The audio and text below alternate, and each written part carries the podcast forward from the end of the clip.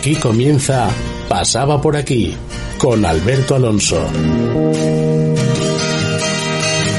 Pasaba por aquí.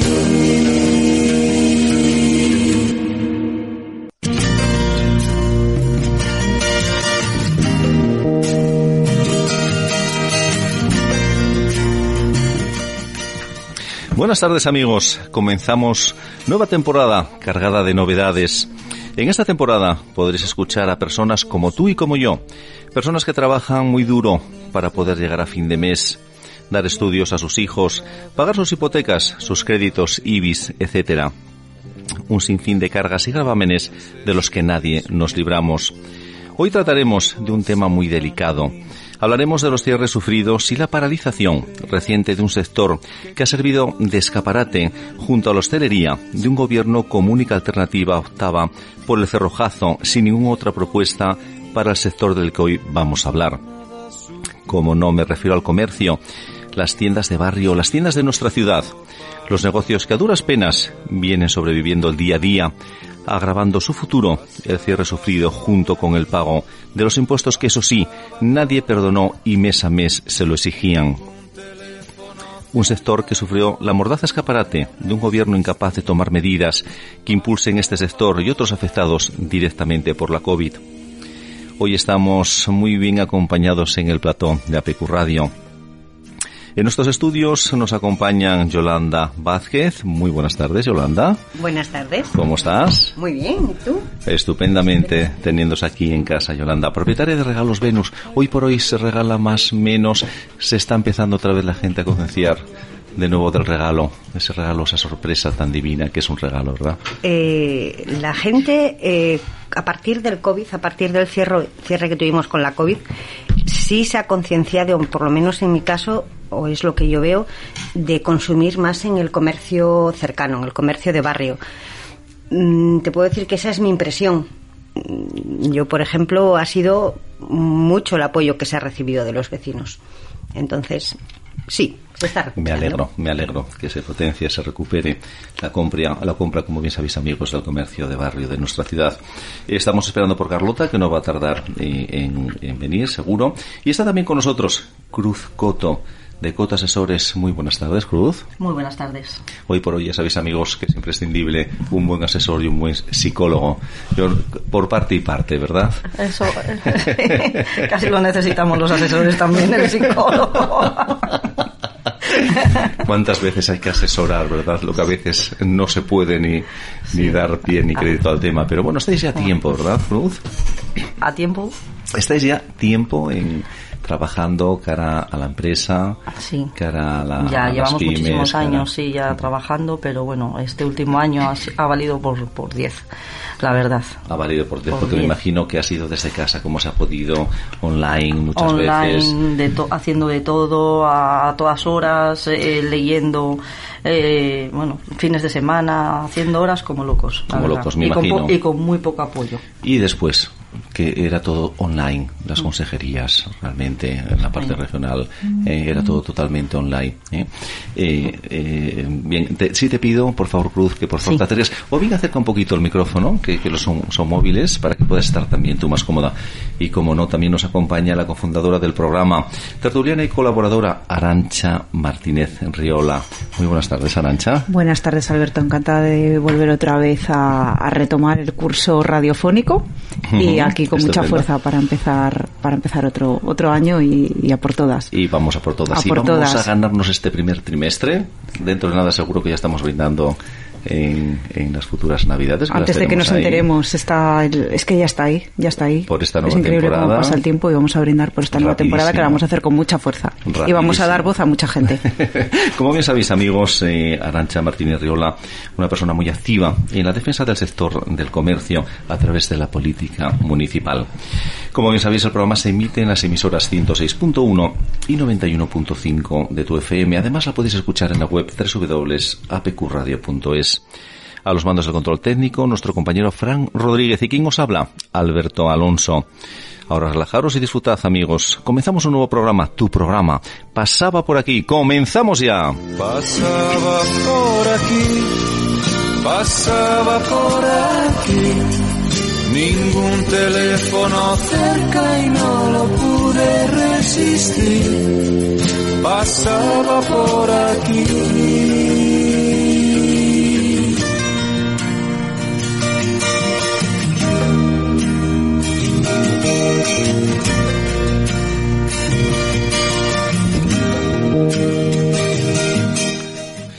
Buenas tardes, eh, Yolanda, Carlota, que ya está a punto de venir Cruz y Arancha. Me gustaría empezar preguntándoos, eh, lo primero de todo, ¿cómo vivisteis eh, la situación en primera persona realmente como autónomos y dueños de negocios obligados al cierre, sí o sí, pero también obligados a pagar el IRPF, los seguros sociales, alquileres o hipotecas, cada cual lo que tenga, sin generar, evidentemente, mes a mes ningún ingreso y sin ver la luz, porque aquí realmente cada 15 días nos daban eh, o nos decían cosas nuevas, eso sí, ¿no? Eh, a lo presidente y, y, lo que viniese posterior. Eh, ¿Cómo vivisteis esto? Porque luego quería haceros, es una pregunta que va fragmentada eh, realmente en, en, varias, y si ha merecido la pena todo este esfuerzo que habéis eh, hecho en vuestros negocios, en vuestras carreras, en vuestras vidas profesionales y personales. Empiezas tú, Cruz, que eres la que peor lo pasaste. Bueno, en cuanto, a ver, de yo, yo días. me comí las historias de todos mis clientes, Cruz. cada caso. Sí, Cada sí. caso era absolutamente diferente. eh, Había gente que más o menos, bueno, eh, bueno, el que tenía una situación desahogada, etcétera, lo vivió con miedo, como todos nosotros, pero había gente que realmente pues va más justa y bueno, eh, pues te planteaban situaciones como tengo 700 euros de cerrar la tienda ayer, ¿qué hago? ¿Cómo o pago los dos autónomos que debo para obtener ayudas? ¿Tú crees que las vamos a, cobrar, a cobrar rápido? ¿Cómo va a ser? Claro. Porque muchas personas todavía no han cobrado nada. Eh, tengo Sí, hay gente, sí, claro, la- había gente que tenía algo de deuda, pues eso, un par Claro. de recibos de autónomos o, o gente que hace que todavía tenía deuda de la anterior eh, crisis incluso y volvían Sí, sí, otra sí, vez a retomar, todas esas personas no tuvieron derecho absolutamente a nada cuando peor lo estábamos pasando. Y claro, era muy complicado. Era muy complicado asesorar ahí, no sabíamos tampoco cuándo iban a cobrar, eh, porque tampoco funcionaban las páginas, fue un caos a un nivel Tremendo, sí, porque había estaba colapsado, la gente estaba trabajando en casa y, y- habilitaron correos electrónicos, eh, bueno, mm, a nivel de ERTES, a nivel de ayudas, luego eh, nos pilló con el, con el trimestre, eh, dos días antes de que se acabara el plazo para domiciliar y con gente ya domiciliada, pues luego nos ampliaron. sí, ajá. Fue, Sí, sí. fue horroroso, la verdad. Fue horroroso, fue, fue tremendo, me imagino. Y yo te quisiera preguntar también si podrías aguantar un cierre de ese calibre, o de nuevo, un Sí. cierre tan agresivo como fue este que fue cerrojazo y, No, y aquí yo, se acabó todo. Yo creo que la gran mayoría ya no, ya están tocados y luego ya sería tocado y hundido directamente, directamente. Y, y bueno, nosotros la verdad que ya tenemos un nivel de agotamiento en nuestro sector sin, con el, vamos, con el más mínimo apoyo porque no tuvimos apoyo de ningún lado y, y bueno, estamos todos un poco, un poco igual. porque- ¿Esperabais realmente que el gobierno asturiano eh, reaccionara sin reaccionar, no haber hecho absolutamente nada, simplemente Yo, yo est- esta catástrofe no lo hubiera imaginado ni en mis peores pesadillas. ni en tus peores pesadillas, Mm, ¿verdad? Y no. sin ver la luz, porque Sí, no, no, sí, no- nadie sí. tenía información Claro, absolutamente de nada, nadie, ¿no? Nadie, nadie, nadie, nadie. Y, y, bueno, a todos los niveles, además. Me lo imagino. Mm. Y tú, Yolanda, eh, eh, también que has estado, eres además propietaria de negocio desde toda una vida, de repente ese cerrojazo, no saber qué va a pasar mañana, pero sí tenemos que pagar el, el IVA, el IRPF, los alquileres, que nos tenga, hipotecas, etcétera. ¿Cómo has vivido realmente esta, este, ver. este apagón? eh? Eh, Oscilaba eh, dependiendo del- de la situación que tuvieras, más holgada, menos holgada, que acabaras de abrir. Es que de mí también depende muchas veces del tiempo que ese comercio lleve funcionando y del recorrido que lleve, porque mm, lo primero que piensas es en los proveedores. En los proveedores si vas a poder gestionar pagos con ellos, si no, claro, si llevas eh, una carrera o vamos o llevas un tiempo trabajando con ellos y siempre has cumplido, eso se pudo negociar, se pudo aplazar, de hecho todos dieron, con los que hubo que hablar, dieron facilidades, no hubo ningún Sí, problema. Pero en el caso de negocios más recientes o que estén más apurados, que tengan eh, un alquiler más alto, ah, hemos ido del miedo a la desesperación. O sea, ahí en el medio puedes encontrar todos los colores del arco iris. Miedo todos, porque además eh, 15 días a 15 días decías, bueno, estos son 15 días, vale, muy bien, pero te lo ampliaban otros 15 días y otros 15 días. Llegaba un momento en que decías, bueno, es que ya, mm, ¿cuánto más? ¿Cuándo vamos ¿Cuánto a poder abrir? abrir? Mm, ya era una cosa que mm, no sabías a qué atenerte. eh, los asesores estaban colapsados, no podían más, no tenías a quién llamar, no, no, no tenías nada. Incluso cuando el presidente del gobierno hablaba, tampoco te decía nada. No, que vamos a esperar estos 15 días y después vamos, a, ver, qué pasa, ¿no? Vamos a ver. Eh, era tan machacón, además, eh, la información era tan machacona, siempre con lo mismo, siempre con lo mismo. Eh, ese miedo. Entonces, se te juntaba el miedo a la salud de los tuyos con el miedo que tenías por la situación económica. Y bueno, tenías mm, todos los, los miedos del mundo encima. Y después, que si aguantaríamos otra mm, situación como aquella, dicen que Dios no te dé lo que puedas aguantar. Ya. Sí, Eh, no también. se sabe, porque además también después el instinto de supervivencia es muy fuerte eh, y tiramos para adelante con lo que sea. Ahora, eh, yo creo que con mucha gente quedándose por el camino y que va, no tendrían que buscar otro tipo de alternativa porque además es que no es solamente comercio, es que el comercio lleva a muchísimas cosas detrás. Detrás, por supuesto que sí.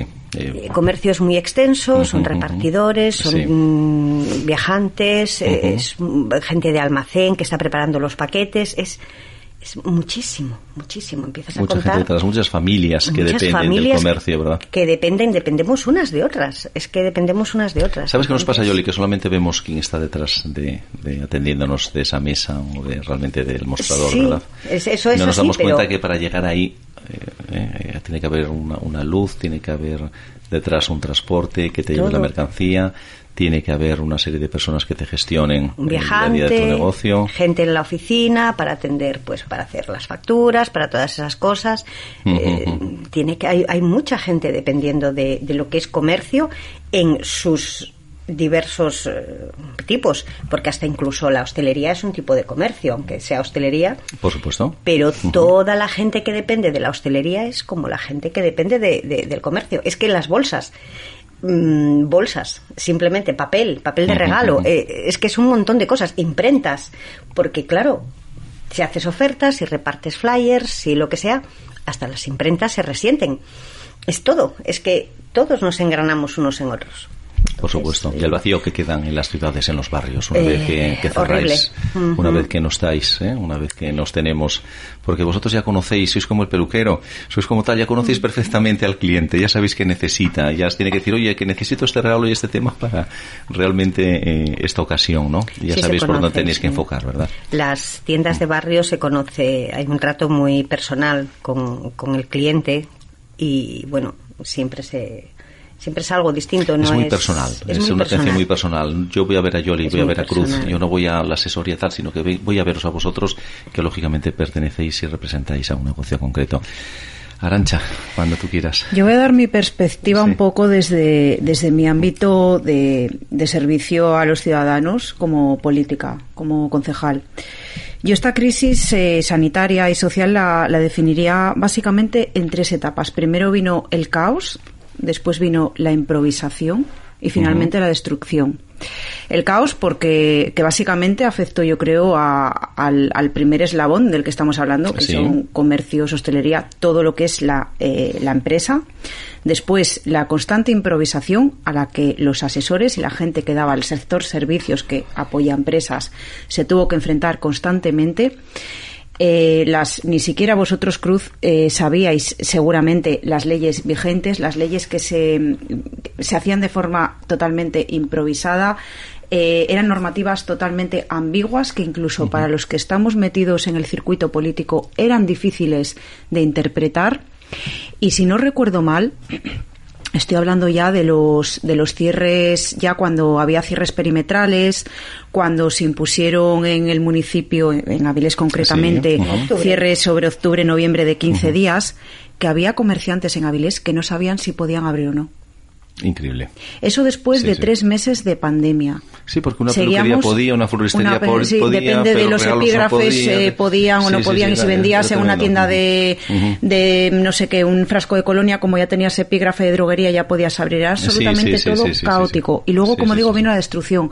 Y me gustaría hacer una puntualización o una explicación a los oyentes que tal vez no sepan que este gobierno que se jactó de no dejar a nadie atrás, de vamos, em, vamos a salir todos juntos, vais a tener el apoyo del gobierno, es radicalmente falso, porque los más débiles, precisamente, que eran los que eh, por circunstancias acumulaban deudas con la seguridad social, fueron los primeros que dejaron caer, porque en el momento en que un empresario, un autónomo, tiene una deuda de un euro con la seguridad social, queda al margen de todo tipo de subvenciones. Yo doy por sentado que a ningún comerciante, a ningún hostelero, a ningún asesor, a ningún peluquero, a nadie le gusta tener deudas con la seguridad social. Si las tienes, porque ya está en una situación a lo mejor un tanto delicada, una situación límite. Sí, y sí. lo que decía antes Yoli, ¿qué pago primero a la seguridad social, a Hacienda o, eh, o, o- o le doy de comer a mis hijos como o sigo con el negocio a ver si remonto? Entonces, a esa gente fue la, primer- fue la primera que cayó con esta crisis. Porque los que no tenían, no tenían deuda podían acceder a subvenciones. Y Sí, los que no sí. tenían, y los que tenían deuda fueron los primeros en caer, a pesar de que se pidió, se intentó por activa y por pasiva desde todas, estoy segura, de todas las corporaciones locales, hablo de corporaciones locales porque es lo que más cercano está al, al comerciante, al autónomo, al ciudadano de a pie y fuimos los primeros que, que detectamos ese problema. Que Sí, había muchísima sí. gente desesperada que, que- no podía luego- acceder a las que, subvenciones y, la y no se hizo más corrigió. grande. La ola- es que se hizo peor todavía. No se Yo corrigió, cada vez con era el peor. Pero de es que Hacienda es muy difícil, y me daba la razón. O sea, vamos a ver, tú eh, te dejaban hacer un aplazamiento COVID ¿eh? en abril, en marzo cuando nos pasó esto, pues eh, hasta el 20 de abril hay que presentar, hay que pagar los impuestos del primer trimestre. Seis meses. Bueno, nos dejaban hasta mayo. Pagabas en noviembre, en octubre volvías a pagar impuestos, nos cierran en noviembre, con todo cerrado te dan el aplazamiento, ¿sabes? Con tu negocio cerrado tienes que pagar el aplazamiento del, del primer trimestre y tocada. Noviembre, Mm. cinco, el 5 de noviembre, primer, segundo plazo de declaración de la renta. Esa otra, sí, sí, sí, todo. Acababas de pagar eh, el 130, el 303, Sí, sí, el sí. 130, el 303, bueno, cada uno lo que tenga en su, en su negocio. El 20 de noviembre es el IBI. Mm. Y tenías el aplazamiento. La ola cada vez era mayor. Era, era eh, imposible afrontarlo, es imposible. Pero es que Y sin una ayuda- ingresos, sin ingresos, que no había no, bueno, ingresos. y en ese momento porque nos habían vuelto a con, cerrar. No, claro, con el recaudador y Pero, no había claro. la- esa previsión. Dices tú, bueno, Claro. este, este señor aplazó porque no podía pagar porque tenía el negocio cerrado. Pero es que ahora Sí, lo sí, vuelve sí. a tener cerrado Claro. y no se puede aplazar algo que previamente habías aplazado. Porque la normativa así te lo dice. Y me decían, sí, sí, tienes razón, pero si no sacan un real decreto, claro, los reales decretos salían como churros eh, el día antes, pero es que nadie se dio Pero cuenta Cruz de esto. sí se dieron cuenta. Es que yo... Sí se dieron cuenta porque había gente alertando y, eh, a ver, en el inicio del caos podías no caer en esa, en esa, bueno, no podías caer en la cuenta porque obviamente el gobierno, cualquier gobierno del signo que estuvieras tenía que estar ocupado por la salud de las, bueno, el caos sanitario que se generó en una palabra. Pero es que luego, ya habiendo pasado la pandemia, o ya muy metidos en la pa- ya en, en este asunto, en esta realidad que nos envolvió durante más de un año, es que se alertó de este problema. Se alertó, se alertó desde, desde todas las, desde todas las capas y no se hizo absolutamente nada. Nada, nada.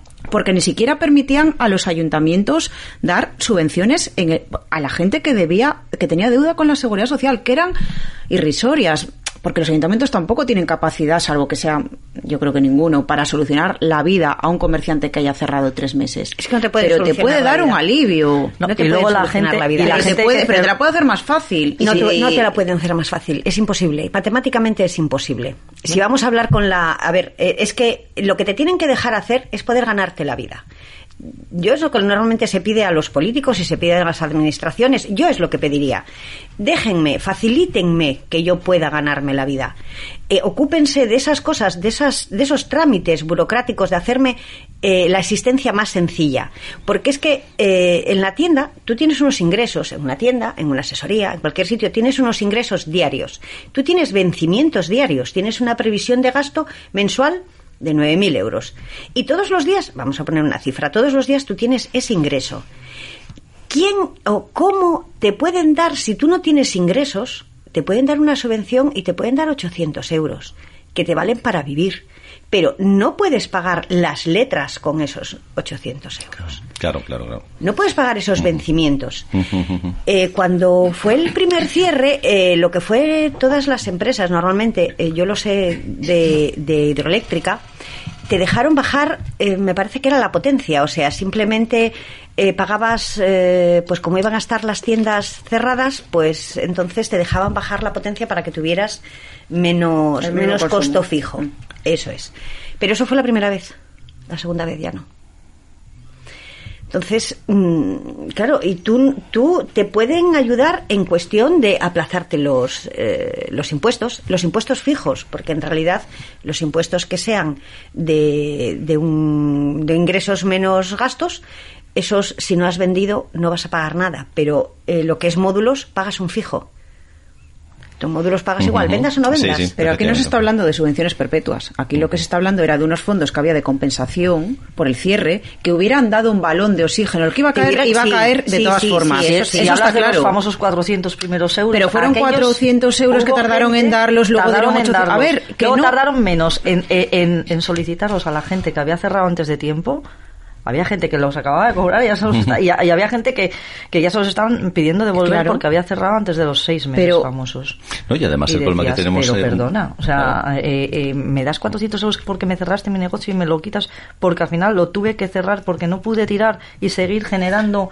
Tú lo sabrás, pero los famosos ERTES, hay empresas ahora que están siendo estudiadas mm. que igual lo tienen que devolver. Sí, sí. Que no lo cumplen, ¿eh? estaban envenenados totalmente. Que no lo Eran cumplen, ¿eh? la gente no Imagínate, estas empresas no, no lo superan porque tenga 15, 20 trabajadores durante yo, tres he tenido meses, ya, cuatro yo meses creo que o más. de prácticamente todos los ERTES que he tramitado. Claro, y hoy todavía acabo de tramitar otros dos de estos que se prorrogaron esta misma tarde. Y hablé con un cliente y bueno, yo esto no lo veo y tal. Creo que no te lo van a conceder. Bueno, porque, a ver, hay situaciones para todo. Y nada, nada, tú pide y pide, pide. Bueno, pues yo pido, pero, pero vamos a ver. Luego las inspecciones, pues ahí estamos otra vez, los asesores, otra vez currando, otra vez intentando justificar cosas que a lo mejor en principio no. Bueno, pues bueno, es lo que hay. No, además, efectivamente, si quieren darte la vuelta, sabes que como cuando entra Hacienda, al final dices, bueno, algo van, a, algo van a sacar, ¿no? Pues esto cuando hay una inspección, sabes que algo van a sacar. ¿Eh? porque la letra pequeña es. Nunca hubo tantas. De Hacienda y de Seguridad Social, nunca en mi vida hemos visto tantas. O sea, la presión mm, a nivel de. que estamos sufriendo, a nivel de trabajo, los asesores, no sé por dónde va a salir, pero. salvaje, ¿no? Es salvajísima. Yo, vamos. Mm, estamos todos igual, ¿eh? Estamos todos igual. No hay nadie que diga, oye, pues mira, es normal, es difícil. No, no, no, no, perdona. Haber consultado a las, a las asociaciones de profesionales, al colegio de economistas, pregunta a la gente que está con, en contacto con la gente. Tenemos foros, tenemos de todo. Ahí se veía lo que realmente estábamos diciendo. Nadie se interesó. Eh, los colegios nos decían que, que estaban mandando, bueno, escritos y, notas de prensa, pero bueno, nada, es que no servían para nada. Y en su conjunto, ¿cómo, cómo habéis vivido vosotros, vuestra familia? El cierre impuesto realmente por este gobierno. Eh, mi hija antes antes de esto quería ser coto asesora y ahora dice que ni se le ocurre. no sé si te respondo. Mamá está tolea trabajando. Más, más, alto sí, más claro ya no. ¿eh? Una niña de 11 años. Eh, sí, pero lo vio así de sencillo. Sí, sí, sí. sí, lo vio muy claro. Lo vio muy claro. Sí. sí, sí, Bueno, ya, ya ya busco otra salida. Sí, sí, sí, Pues la verdad se ha dicho que sí, que, que, ha sido, me imagino, para, para las familias, para nuestros hijos, porque ellos, eh, lógicamente, a veces pensamos que no, no se enteran, no se están dando cuenta que están en su mundo de lo que está pasando a su alrededor, en su casa, en sus familias, y lo, y lo, y lo huelen, lo ven, lo palpan perfectamente, porque nosotros, los padres, los que estamos acostumbrados a llevar el sueldo mes a mes, eh, una incertidumbre de este tipo nos crea una preocupación tremenda y más una pandemia que no estábamos preparados nadie, que no nos había tocado la pandemia de la gripe ya fue hace, hace muchísimos años atrás y estábamos todos un poco perdidos, no sabíamos si todo esto al final íbamos a encontrar víctimas y, cadáveres por, por las aceras, ¿no? Salíamos a tirar la basura por la noche y aquello parecía que estábamos en un desierto, daba miedo, mirabas para todos los lados, te asomabas a la ventana y todos en masa porque nos dijeron que había que aplaudir a tal hora, salíamos a aplaudirse se terminaba el aplauso y otra vez a casa, ¿no? y otra vez para casa, ¿no? Eh, las familias además muy dispar, quien tenía un piso grande, quien tenía un piso pequeño, quienes eran dos miembros, uno, cinco, seis allí, ¿eh? estuvimos eh, viviendo eh, semana a semana, día a día, hora a hora, todo, todo aquel infierno, ¿verdad? A mí me gustaría hacer hincapié en el tema de los niños también. Eh, los niños lo, nadie se acordaba de ellos. O sea, yo me acuerdo que había normativa para para sacar las mascotas. Las mascotas podían salir, los Sí, niños sí, no. sí. De hecho, cuando nos dejaron empezar a dejar salir a la calle, que es que, no sé, mm, me acuerdo mucho que yo no hablaba, mm, además nos impusieron un lenguaje que era estar en lugar de contagiado. Cuando te contagias de algo, te contagias, ¿no? Una enfermedad, claro, aunque sea un virus, pero era infectado. Era ya como, como para infundir todavía más terror. Y yo recuerdo con, con mucho con mucho enfado que veía a la gente con los perros por la calle, que está muy bien sacar a los perritos, bien, las mascotas, pero los niños no los dejaban salir de casa. Y luego cuando empezaron a levantar un poco la mano, que ya se podía salir pero con horario restringido, quiero recordar a todos los oyentes que eh, el estado de alarma impuesto por Pedro Sánchez ha sido declarado por Tribunal Constitucional como eh, inconstitucional. Y cuando empezaron a dejarnos salir a la calle, separaban a los niños. Los niños solo podían salir, si no recuerdo mal, una hora al día. Que casualmente además Una coincidía con el fin de los, del horario de escolar. Y de- un de que radio las tareas. de X eh, de tu casa. Sí, o sea, eran como los apestados. Ahora eran sí, como los apestados. porque podían que contagiar, además, los que los llevaras al supermercado. Sí, yo sí. O sea, eso fue muy bonito cuando dijeron, no, sáquenlo al supermercado Mira. porque a los parques no podían ir. Pues Eh, Y mira, yo, yo solamente de- me- les faltaba decir, pónganle usted, vístanlos de rojo Sí. y pónganle cascabeles como a los leprosos en la India. Porque vamos, aquello ya era, eh, contra los niños era como un acoso y derribo. Ahora, sin Pues embargo, fue- los niños son asintomáticos y no contagian. A ver, ¿cómo se come Pues esto? fue una de las sensaciones mm, más bonitas que yo he tenido en mi vida. El primer día que salieron los niños. No me había dado cuenta. Sí me había dado cuenta de que me faltaba alegría, ¿no? Sí, sí, alegría. sí, Pero bueno, por la mañana, porque yo me pasé toda la pandemia, eh, podía estar dentro de la tienda siempre y cuando no hubiera gente, entonces me pasé toda la pandemia pues quitando cosas para adentro, limpiando Ujú. las estanterías, preparando, pues bueno, cambiando un poco y entreteniendo, entreteniendo la mente. Y claro, como estaba haciendo cosas, tenía la puerta abierta y la persiana bajada. Por la mañana todavía había alguien de gente, alguna, algo de gente porque iban a la plaza, iban a comprar el pan, veías gente que iba a hacer pues eh, di- distintas cosas. La tarde era como un pueblo del desierto, aquello te daba hasta miedo. El día que salieron los niños, al estar así a, a pie de calle y con la puerta abierta de la persiana bajada, la, el- escuchar a los niños hablar simplemente, mamá, papá, no sé qué, que fueron buenísimos, que han sido siempre una maravilla, eh, que no pueden ser más lindos, pero esa alegría, esas voces, esas, esas carreritas que Estamos echaban. vivos, ¿verdad? Estamos vivos, a mí estamos se me- aquí, ¿no? Bueno, Sí, es sí. que me dieron ganas de llorar, eh, alguna lágrima me cayó, porque era pues la esperanza, la alegría, el, el decir, bueno, pues eh, vamos a salir adelante, eh, no es todo tristeza en este mundo y, y lo tenemos, lo que pasa que no le hacemos caso. Eh, Exactamente, tenido a nadie los les niños- hizo caso en esta nadie pandemia a los caso, niños, nadie les que fueron los grandes damnificados de todo esto, que y se siguen pasaron tres siendo, meses en casa. Siguen siendo, haciendo educación física con, con, Con la Con la mascarilla. mascarilla. Tiene que ser horrible. Yo veo Es gente correr con mascarilla, gente en bicicleta con mascarilla. Eso, eso tiene que ser mm, contraproducente. Pero es Tiene que, que ser malo. No les dejaban fuerza. llegar ningún juguete, a lo mejor Nada. llegaban un cubo de Rubik Claro. y, hoy nos llegó a nosotros de nuestro colegio un correo que ya van a poder eh, compartir juegos de eh, los del mismo, la misma clase, ¿sabes? Del mismo nivel, ¿no? Pues los Sí, a sí, esto sí, los de sí. sextos, los de quinto con los de quinto. Pero es que no les dejaban nada, ni siquiera llevar unas cartas, ni... Nada, y nada, aunque llevaba cada uno niños- su juego, de, su cubo de Rubik, que se puso de moda este Ujú. el año pasado, eh, no, no, no los No podían ni traer, jugar con cromos, Nada, con nada. nada, ni con la pelota, con nada, no podían jugar con Increíble. nada. El, el- el- el recreo estaba delimitado, eh, hacían como grupos, grupos burbuja y no podían jugar con, no se podían hablar con otros compañeros, no podían jugar con nada, no podían llevar nada para jugar, porque un niño necesita jugar. Y relacionarse, Y claro, y relacionarse. compartir. Por supuesto que Es sí. una función vital de un ser vivo. Por supuesto que sí. Por supuesto Pues han que sí. adaptado, la verdad es que son unos son unos sobrevivientes natos, son maravillosos, Sin protestar. sorprendentes, Sí. sin protestar. Sí, yo creo Ya que los protestábamos niños nosotros por tienen una todos ellos. capacidad Sí. de adaptación increíble, Sí, sí, sí, increíble. Son Hoy por hoy dicen que se define hace ya tiempo, lo escuché precisamente en este medio, en la radio, que hoy por hoy se medía la inteligencia como la capacidad que tuviese el individuo, hombre o mujer, en adaptarse al medio en el que se desenvolvía, en el que se movía. Y los niños tienen esa capacidad. Uy, eso está ahora muy de, moda, de ser resiliente. Sí, sí, resiliente, sí, sí, resiliente. Sí, sí. Aquí sale mucho esa palabra, además. Sí, ¿eh? sí, la resiliencia, sí, pero en sentido negativo en esta tertulia. Sí, sí. es no como la de los niños.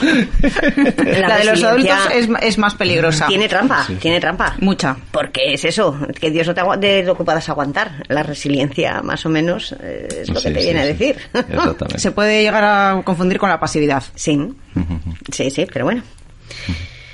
Bien, pues me gustaría preguntaros si a ti, Arancha, eh, realmente, eh, pues comenzar por ti, si eh, tú crees que este sector, y después, eh, lógicamente, también a los que lo habéis sufrido en primera persona, eh, se han visto apoyados por la asociación UCAIC, y sindicatos locales, ¿verdad? Y ¿Cómo habéis visto realmente este, este momento, tú desde dentro de, de donde estabas trabajando día a día y en apoyo de, y después vosotras, lógicamente, como, como las personas, en este caso profesionales, que estabais sufriendo eh, de, ese, de ese cierre y abocadas a, a, la, a, la, no contestación y saber qué iba a pasar en un futuro próximo cercano realmente con vuestros negocios, ¿no? Bueno, pues yo sería una pregunta simple, una pregunta con, con otra, o sea, una sí, respuesta sí. con otra pregunta. Yo le preguntaría a los oyentes, además este tema ya ha salido en esta tertulia varias veces, uh -huh. si alguien oyó a los sindicatos hablar de algo bueno, o posicionarse durante la pandemia, porque yo no sé a día de hoy dónde estaban durante la pandemia, ni qué posicionamiento tenían, ni a quién intentaron defender, ni nada de nada. O sea, estaban pues a la Luna de Valencia es que yo a los sindicatos no los vi por ningún lado. Aquí a nivel municipal sí que puedo decir que se hizo un consejo para la reconstrucción post-COVID y tal. Allí estaban, sí participaron. Eh, se les llenó la boca con decir que algunos no deberíamos haber estado allí. Tengo que decirlo porque, bueno, obviamente me di por aludida. Y, y bueno, eh, en eso consiguió la, o sea, en eso consistió la lo que yo percibí de la actuación de los sindicatos, que se apoyaron a los comerciantes hosteleros, eh, autónomos, empresarios. Mm, yo creo que no. Y, y, respecto a la UCAIC, pues bueno, también sería una. Yo lanzaría esta pregunta a nuestras dos contertulias a día de. Si a día de hoy se han visto apoyados por la UCAIC. Yo creo que la UCAIC, como tantos, como, como tantos otros sectores, como tantos otros sectores de apoyo al comercio, hostelería y demás, eh, se vieron inmersos en un caos que si bien para eh, Cruz, para Yoli puede uh -huh. ser justificable, sí. uh -huh. para el que está cobrando de los socios y de las carcas públicas, no, no se justifica. Yo no sé cómo os habéis sentido de apoyadas, pero yo creo que aquí deberían haber tenido eh, todas estas instituciones una, una actuación mucho más diligente y bueno, yo la desgraciadamente mi feedback por parte de hosteleros y demás no ha sido bueno, lo siento. ¿Os habéis visto, os pregunto a vosotras en primera persona, Yoli y eh, Cruz, Cruz, eh, Yoli, realmente os habéis visto apoyadas por estos dos agentes realmente durante todo esta, este, este cierre y esta situación? Pero los sindicatos, ¿a, a quién apoyan? Me estás contestando ya. A ver, eh, a, a, los trabajadores en activo. A los trabajadores en activo, en activo. De, eh, que representan cuánto número de asociados, en todo caso. O sea, pueden defender sí, a UNOSA, sí. pueden defender a Asturiana de Zinc, pueden salir a hacer eh, procesiones, porque casi son procesiones en vez de manifestaciones, pero en un sector tan individual como es el comercio, no le interesamos. Yo no tuve llamada Entonces, de ninguno. De nadie, ¿no? De claro. nadie, ¿Estabais bien? De nadie, si necesitabais algo. Había algún cliente que me decía, no, y este trabajador que no cobró, nos buscábamos la vida, a ver qué pasó.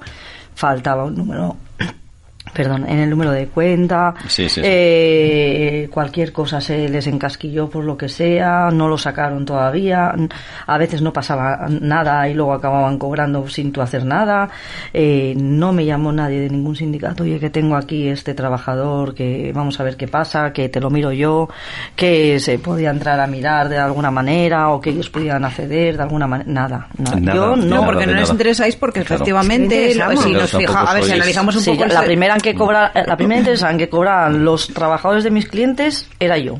porque si Sí. cobraban, Porque los sindicatos, no me llamaban. eh, a los sindicatos, a los sindicatos estándar. O sea que- Porque bueno, luego hay otro, hay otros sindicatos que bueno, vamos a darles una oportunidad. Pero, a ver, eh, ¿a partir de cuántos trabajadores tiene que haber enlace sindical en una empresa?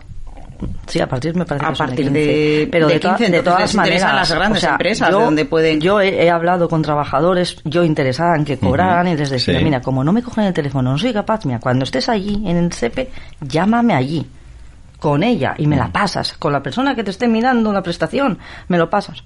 Que no, que no, que no podían hacer eso. Y yo, pero bueno, sí. Si tú quieres que la persona Sí. que está delante cobre y se solucione la cosa, me estás echando la culpa a mí y yo tengo todo delante, porque además me guardaba pantalla de todo, ¿eh? Sí. Que fallaba la página, la pantallazo, foto, tal, hasta vídeos tenía hecho, Sí, porque sí, a veces que no te daba ni acuse de nada, simplemente porque porque realmente tienes miedo, ¿no? De que luego te, te pueda salpicar cualquier cosa, porque Sí, que tampoco porque era todo muy si, complicado. si quedaba ya registrado o no, si Claro. quedaba ya guardado en sus memorias. o- o Exactamente, no porque había ¿no? veces que no tenías acuse de nada y tal. Bueno, la cuestión, los años que te, la experiencia que te da, los años trabajando y sobre todo con tema telemático. y, y, y no me dejaban ayudar a la gente. No me dejaban. ya, ya. Y yo lo intentaba por activa y por pasiva y yo Sí, decía, sí, tú no digas a quién estás llamando, llámame. Aquí. Y alguna vez lo conseguí, ¿eh? Alguna vez lo conseguí y tal. A ver, la verdad que la mayoría eh, tardaron a lo mejor en cobrar, pero bueno, más o menos fueron cobrando. Lo típico, pues a- hubo gente que se quedaba embarazada en medio de un ERTE y tal, ahí surgían historias y cuando se les quedaba algo conquistado, esa persona ya veríamos a ver por dónde la sacaban. Estupendo. Yori, me gustaría hacerte una pregunta directa. Vamos con ella. Vamos con ella. Nada más que te veo que eres una mujer ahí que rápidamente lanzas y tienes unas ideas como muy claras también, ¿verdad? Está la sociedad asturiana dormida. ¿Qué opinas? Mm, Estamos dormidos completamente.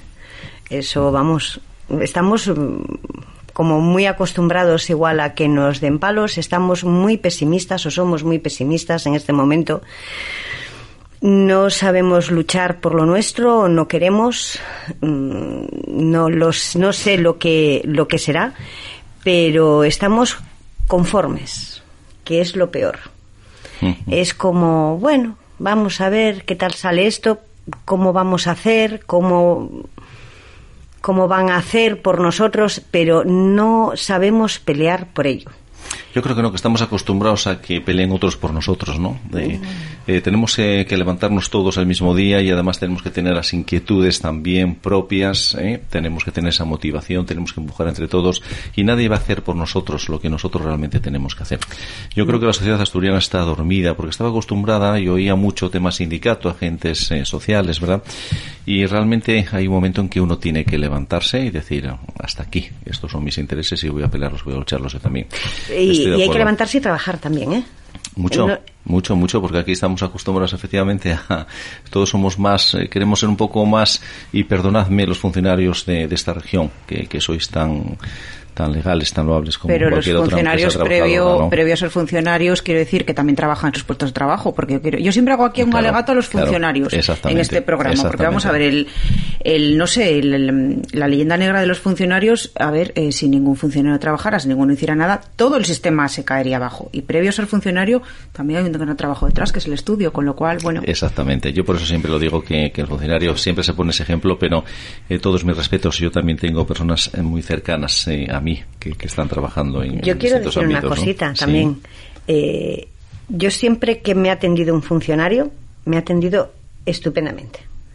No puedo que hayamos, con- hayamos llegado a mejor acuerdo, a peor acuerdo, nos hayamos entendido mejor porque estábamos al mismo nivel de conocimientos o parecido, eh, es una cosa, pero que me han entendido exquisitamente también. Ahora, muchas veces también tenemos que mirar cómo vamos nosotros a hablar con el funcionario. Primero tenemos Eso que estar también. informados, a, mí ¿no? me han, a mí me han devuelto funcionarios llamadas en pandemia desde su casa, ¿eh? Es que a eso voy. Cuidado. Claro. Hay A funcionarios eso y funcionarios. Por eso- por Yo me quito el mismo. sombrero. Los hay ¿sabes? que son Porque exquisitos. estuvieron también con la espalda abierta, ¿eh? Claro. Cuidado. ¿eh? Y aguantarnos a todos los demás. Pero ¿y esto? Desde su ¿Pero casa y sin medios. ellos- Y sin Y medios. sin medios. Sí, sí, sí, sí. Claro. sí. Yo Claro, eso claro. lo he vivido. Mm, Pero Yo... claro, también muchas veces vamos y cómo vamos, Dios mío, como miuras. Madre, sí. Entonces, yo creo que es que además lo estamos perdiendo. Eh, yo a veces veo películas antiguas o ves fotos y ves a la gente tan guapa vestida, con sombrero, con... y había una cortesía un, un saber vivir, un saber eh, Estar. estar, con el prójimo. Y eso ahora mismo eh, está, estamos desganados. No hay esa cortesía hacia el otro, esa manera de hablar, pues, eh, más cordial. No, parece que vamos bufando. Parece que, eh, no sé, sí, ofendemos sí, sí. a- muchas veces con la presencia física y con la anímica, con, con la manera de, de- de- de relacionarnos con los demás, con, hasta con los gestos a veces del cuerpo. Hemos perdido un, algo muy bonito que era el, el- el tener una armonía, el mantener una armonía con tus vecinos, con todo el mundo. Y ahora eso parece que va, da igual. No, Sí. no da igual salir en Pero esto es pijama a la calle. de los griegos, que es una gran verdad, que era que Sí. sin estética no hay ética. Eh, eh, pues Y la sí. ética y la estética van son indisolubles, van intrínsecamente unidos. Y eso esta sociedad lo sí, está sí, perdiendo a pasos gigantados. De la misma forma que se pierde la estética, se pierde la ética. Tú te pones unos zapatos de tacón. Y te caminas sientes poderoso. Ahí Sí. está, ahí y está. ya Sí, vamos sí, dices tú, sí, sí. me siento bien. voy a- Pero claro, si vas hecho unos zorros a hablar con el funcionario, encima te levanta un poco la voz, oiga, te el complejo de inferioridad, usted no sabe con qué está hablando. Y Y al final... Y si vas con playeros ya, entonces... Eh, bueno, ya con playeros y bueno, con el pelo sucio ya no, ni te pero sí, cuento. cierto pero- es que muchas veces, sí, hablando con, con, con, con vosotras, con las mujeres, decís que una mujer en el momento que se pone esos zapatos de tacón y se pinta el labio... Eso es. eh, es no poderío, eso es poderío, zapatos, es ya eso como el mundo. Se ve una das- distinta. después das tres pasos. Porque el zapato de tacón mm, no estás acostumbrada ya, y, pero la sensación del zapato de tacón. Pues yo en la pandemia hasta collares me ponía. Sí. Pues muy bien. El Cruz, es que tú eres. Porque es que en tu caso la ética y la estética van unidos, Sí, sí, Cruz. sí, sí, sí. Cruz. Yo a mí lo de andar en pijama. Porque tú lo vales. Ay, ay. A Cruz, a Cruz es una de las personas con mejor carácter y más maravillosas que conozco. Nunca la ves sin esa sonrisa Bueno. en, en los labios. Y vas con cualquier problema que casi se te cae al mal suelo y te dice, ¿qué pasa, Cari? Sí. ¿Qué pasa, Cari? Y, Ya y ya, se nubarrones, te- Carlos, ya, ya. ya se fue Ya el nubarrón, ya salió el arcoíris y ya viene My Little Pony por ahí cabalgando.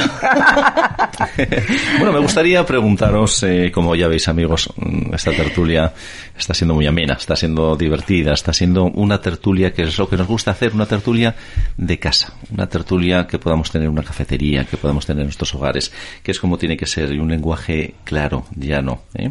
Eh, ¿Notáis, me gustaría preguntaros, eh, de alguna manera, ese, ese acuerdo que se firmó entre el y el Ayuntamiento aportando este último unos 88.000 euros, creo recordar, mm, para vosotros el tema comercial, el tema de vuestros negocios que haya tenido resultados eh, de algún tipo, eh, pasamos palabra, pasamos pregunta, pedimos un comodín.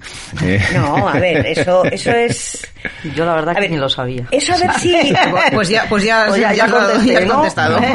A ver, Y compro no, la ciudad. No, vamos a ver, no. vamos a ver. Yo no me enteré. Yo eh, en este punto soy bastante dual. Tengo Sí, sí, aprecio lo que pasa de un lado y lo que pasa lo que pasa del otro. Porque conozco de un lado y conozco del otro.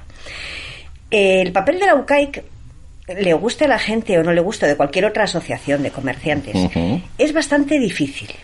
Después eh, no entramos en que si es lo suficientemente dinámica, si está lo suficientemente, suficientemente modernizada o lo que sea, pero es bastante difícil porque eh, los tenderos o los dueños de las tiendas, de los negocios, de lo que sea, cada uno somos de nuestro padre, de nuestra madre y cada uno queremos una Claro, cosa. claro. Y si van a poner tres candiles en el pueblo, queremos que el candil esté delante de nuestra fachada, aunque el resto del pueblo esté a oscuras. Entonces es muy difícil aunar, eh, aunar intereses, porque somos muy indi- individualistas. Entonces es, es eso, es bastante difícil englobar y que todos tiremos del carro en la misma dirección. Mucha gente ya se va posando antes de que el carro empiece a moverse. Después, eh, los 88.000 euros. Hombre, yo no sé en lo que se han gastado o si se están gastando. Si han hecho una campaña de publicidad. Yo la publicidad estática, la verdad, mm, no, no me parece muy, eh, muy efectiva para este momento en el que estamos viviendo, pero bueno, está ahí. También los de las imprentas tienen que vivir, obviamente. Eh, y después hicieron la página de, de Tienda Vilés la página de Tienda Vilés que lleva detrás un- una promoción en redes sociales y todas estas cosas. Sí. Eh, bueno, la verdad, que eh, eso sí que es verdad, ha sido muy tardía. Ha sido muy tardía y sobre todo esa página eh, sería en el momento más crudo de la pandemia y en el segundo cierre, hubiera sido un balón de oxígeno para mucha gente simplemente el estar ocupada. Simplemente el, Sí. el estar ocupada, dando, recibiendo algo de formación. Porque una página web para que funcione, porque además los de las tiendas solemos ser bastante viejunos. O sea, hay muy poca gente joven. El responsable solemos tener un margen, una, una franja de edad bastante alta. Y con lo que es Internet y los programas, de, eh, los programas, las aplicaciones, todas esas cosas, solemos ser bastante torpes. Somos los que tenemos que ir apuntando y ahora pincho aquí y ahora subo esto y ahora bajo esto. Entonces, eh, sí que nos hubieran logrado tener entretenidos y además de entretenidos, ilusionados. Ya. Pasó ese tiempo de la primera pandemia, claro, todas, es- eh, después es que todas estas cosas chocan con, con lo que es la, el, el- el- ¿cómo se llama? La burocracia. La burocracia que hay que seguir, que hay que este papel, este no sé Sí, qué, este sí, sí. Pero se perdió ahí un tiempo muy bonito en formación, que es lo que necesitábamos, por eso digo que somos muy viejunos, en formarnos y en, en tenerlos entretenidos haciendo ya lo que era el fondo de la página, lo que nosotros vemos de la página, no el cliente. Y bueno, ahí está Tienda Avilés. Eh, ahora mismo parece que está como un poco dormida. Eh, la verdad no ha llegado a dar. Yo le tenía mucha mucha ilusión a ese proyecto. Parece que no ha llegado a calar entre los comerciantes. Eh, bueno, después también por parte de, Sí, del Principado hay el proyecto DICA, que lo que se encarga es de eh, instruir, o sea, darnos los cursos, Sí. Sí, sí. hacernos eh, aprender a parchas Sí, forzadas Sí. eh, lo que es la presencia en Internet. Pero claro, mm, hay muchos niveles de conocimiento y poco tiempo. totalmente de acuerdo contigo. Voy a haceros la pregunta del millón. La pregunta que aquí hay que mojarse un poquito, ¿vale? ¿Cómo se afecta eh, al pequeño negocio, al comercio en sí, la reciente peatonalización del casco antiguo de Sabugo? Uh, hay que ser educada, ¿no? No, tú sé tú No hay misma. que ser educada. Yoli, Sí, no hay que ser educada Se pueden decir Yoli, palabras yo- feas y no, todo. No, no, no, tú puedes decir abiertamente, esta es una radio abierta. Madre es un programa Madre abierto. del alma, es y mí- además para personas como vosotros, como nosotros, los que nos están escuchando, somos todos iguales. Di lo que tengas que decir, que se te entiende claro y alto, que seguro se que, me sí. entienda claro y alto. Es una mierda. Pero clara y eh, claramente. Ujú. Eh, nos han bajado las ventas. eh, es eh, No se puede entrar al centro de la ciudad. Hay que desplazarse eh, hacia sabe Dios dónde. O sea que te es más fácil ir a Piedras Blancas si vas a comprar o ir a Parque Astur o a Parque Principado. Porque total en Asturias vamos no hay muchas distancias. Si, si en un centro comercial la, la, la superficie del aparcamiento duplica la del comercio, ¿por qué será? No, pero es que además eh, Claro. esto, esto ya lo Claro. tenían planeado hace Claro. tiempo. Es que es tan difícil. Además, Es mucha lógica has empleado hoy en esa razón. Vamos a ver, Claro, tú vas claro. a comprar a un sitio y no te, no te apetece eh, andar un kilómetro con las bolsas. Ya no es que te guste o no te guste caminar, es que vas cargado si vas a Es que vas comprar. cargado. Es que vas a, eh, cargado, yo he clientes. No, pero es que aparte de, que, de no poder entrar en la ciudad, si acaso venías de otra zona, o sea, no vienes de Oviedo, ni de Gijón, ni de nada de esto, vienes de una zona interna, o de, de Eros, vamos a poner por Sí, caso, no tienes sitio donde aparcar, porque es que además, otra cosa, no han planteado, no hay aparcamientos ni están publicitados. Hay mucha gente que no sabe dónde están los aparcamientos, porque es que la señalización es muy triste. Eh, lo que te- primero que tendrían pobre, que haber hecho, sí, Bueno, y Sí, sí, circular sí. por Avilés, eso- pero bueno, cuando teníamos el cierre perimetral, ¿quién andaba caminando por ahí? Esto era un desastre. No había nadie. caminando. Nadie. Eh, enfrente a la monstrua Mm. había en, en lo que es es que yo como lo tenía delante eh, en, en el embaldosado en el, en el embaldosado había hierba salió hierba pero hierba tupida eh Sí, sí, es que además tuvimos el La gente perimetral de que no de que no entraban los coches y veíamos si la gente caminaba o no caminaba. Entonces, no Mm, entraban claro, los coches, claro, no había ni- nadie, en la ciudad. nadie. Entonces se van a Es que cargar el comercio. Es que se lo cargan, se lo cargan. Es que no, es que no hace falta pensar demasiado. Me gustaría Vamos preguntaros... a ver, ya que haya, Sí, me sí, sí, gustaría hacer perdón, mi perdón. aportación un poco Sí. también desde mi, desde mi visión de cómo estamos siguiendo esto desde, desde bueno, a, a nivel un poco municipal, ¿no? A ver, eh, esto mm, esto responde a esta obsesión por la peatonalización de las ciudades. Eh, la obedece Agenda claramente 2030. a la Agenda 2030, agenda globalista, en la que se supone que las personas predominan sobre los coches, donde las personas, eh, tú que tienes una tienda de regalos y sacas dos cajas al contenedor, contaminas muchísimo y emites muchísimo CO2, pero al parecer en Marruecos, en China y no sé dónde no emiten CO2 con, y ni tienen que pagar por ello, no tienen que, que pagar por emisiones de CO2, sin embargo los europeos o los dueños de las tiendas sí que contaminamos muchísimo. Entonces, bueno, para lavarnos un poco la cara lo que hacemos es peatonalizar las grandes urbes. Lo que ocurre siendo, no siendo Avilés una gran urbe. A día de hoy es un auténtico milagro con el bombardeo de Amazon y de la compra online al que estamos sometidos y que en cierto modo es fomentado por las instituciones públicas, es un milagro que la gente todavía siga comprando en la tienda física porque la propaganda, el machaque que tenemos constante es muy fuerte. Y luego, aparte de eso, eh, si a eso le unimos las constantes trabas para entrar en ciudades medianas como Avilés, que como yo siempre digo, es una ciudad para invitar a pasar de largo, a pesar de su belleza, de todo lo que nos puede ofrecer, tal y como está planteada a día de hoy, tal y como han hecho con la peatonalización de Pedro Menéndez, in- o sea, invita a pasar de largo, porque eh, yo lo siento mucho, pero la calle que han puesto de acceso al centro de Avilés, que eh, es eh, Marcos del Tornillo principalmente, según pasas la plaza de Pedro Menéndez, si quieres acceder al centro de la ciudad, lo haces a través, más o menos, para ir a Sabugo tienes que ir por Marcos del Tornillo. Pero Eso, eso se va a peatonalizar también, ¿eh? se va a peatonalizar. Pero a día de hoy eso no, y también la Plaza de la Merced. La Plaza de la pero a día de hoy también, eso es eh, una calle disuasoria de entrar en Avilés. Pero- Están constantemente disuadiendo a los ciudadanos de que compren en Avilés, de que se muevan por Avilés. No, hay aparcamientos disuasorios. No hay aparcamientos disuasorios. Nos querían hacer ver que había un aparcamiento disuasorio en la Maruca o en la avenida de Gijón. ¿Me vas a decir Y que alguien que te vaya a comprar a ti a. Sabugo va a ir con las bolsas o va a ir a comprar? Bueno, con las bolsas nada, porque ahora mismo todos los supermercados de- del centro de la ciudad tienen su propio aparcamiento. Como tú bien dices, por algo será. Por algo Entonces claro. estamos, por una parte, fomentando el pequeño comercio. Queremos que el pequeño comercio no, no, así no se fomenta el pequeño comercio, mandando a la gente al extra, o sea, al, al- a, la otra punta de la ciudad aparcar. Ya no tenemos Esto cine. es, eh, y Ya encima es que nos vamos a quedar sin encima, comercio, la agenda es que no van a venir 2030 los pájaros. mal aplicada. Sí, sí, sí. Porque Y- empiezan y- la y casa por y el los árboles, ni los pájaros van a venir aquí. Ver- verdad- verdaderamente, verdaderamente no lo Echan a están, los coches y lo no están- tenemos dónde dejarlos. No lo están poniendo fácil, porque además tú tienes que tener una accesibilidad para llegar a ese comercio, que es lo que estamos tratando hoy. Tú no puedes aparcar eh, a, un, a, 500, a un medio kilómetro o un kilómetro de donde vas a comprar. ¿Por qué coges la bicicleta eléctrica? Y si vives en el ¿Qué centro? coges un taxi? Y vivir, si en- y vivir en el si centro. en el centro, que es horroroso llegar a, Es horrible. a- a tu garaje, salir Que es simplemente para ir a, es a- piedras. Es que da pereza coger el No, coche. es que- lo han hecho también que da que- pereza es coger el que- coche. da que- pereza. Pero es que Salir tú puedes tener coche y no tener plaza de garaje. Claro. ¿Y dónde aparcas?